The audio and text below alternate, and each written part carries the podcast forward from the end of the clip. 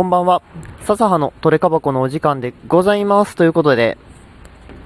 え今回もですね、ちょっと短めにお話をさせていただくんですけれども、来月発売するデュエルマスターズのさ、診断にですね、マジック・ザ・ギャザリングのカードが収録をされることがですね、発表されておりまして、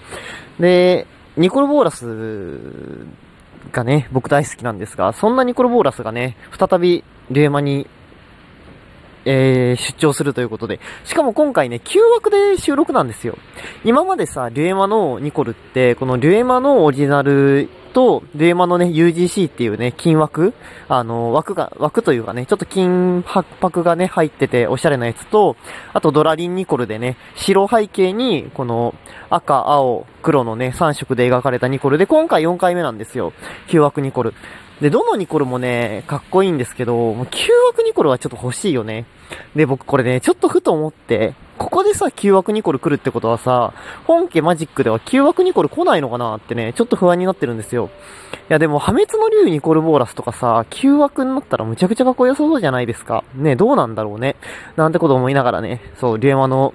次の段ワクワクしてるわけでございます。で、あとさ、デュエマといえばさ、ブラックロータスがね、えー以前のブラックボックスパックで収録をされておりまして、僕持ってるんですけど、もしさ、もしだよ、ブラックロータスが、リエマで9枠で収録されたら、どうなるでしょうね。値段どうなるんだろう今普通の枠のさ、ブラックロータスって4、5千円なんですよ。で、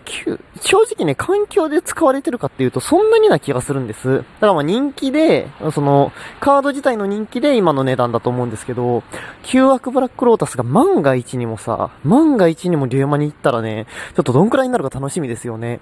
どうなんだろう ?1 万円くらいは行くんかないや、まあ欲しいもんね。そう。ど、欲しくない？しかも旧枠ホイールじゃん、多分。多分、多分光る気がすんだよ。ま、ブラックロータスだったら。いや、そしたらさ、もう欲しいよね。っていう層がね、いっぱいリュエマ買って、リュエマに参戦したらね、面白いなーなんて思ったわけでございます。まあ、どうなるかわかんないですけどね、ちょっとリュエマの診断もね、楽しみに待とうかなと。いったところで、今日の配信ここまでにしようと思います。ではでは、笹でございました。また明日の配信でお会いしましょう。それでは、バイバイ。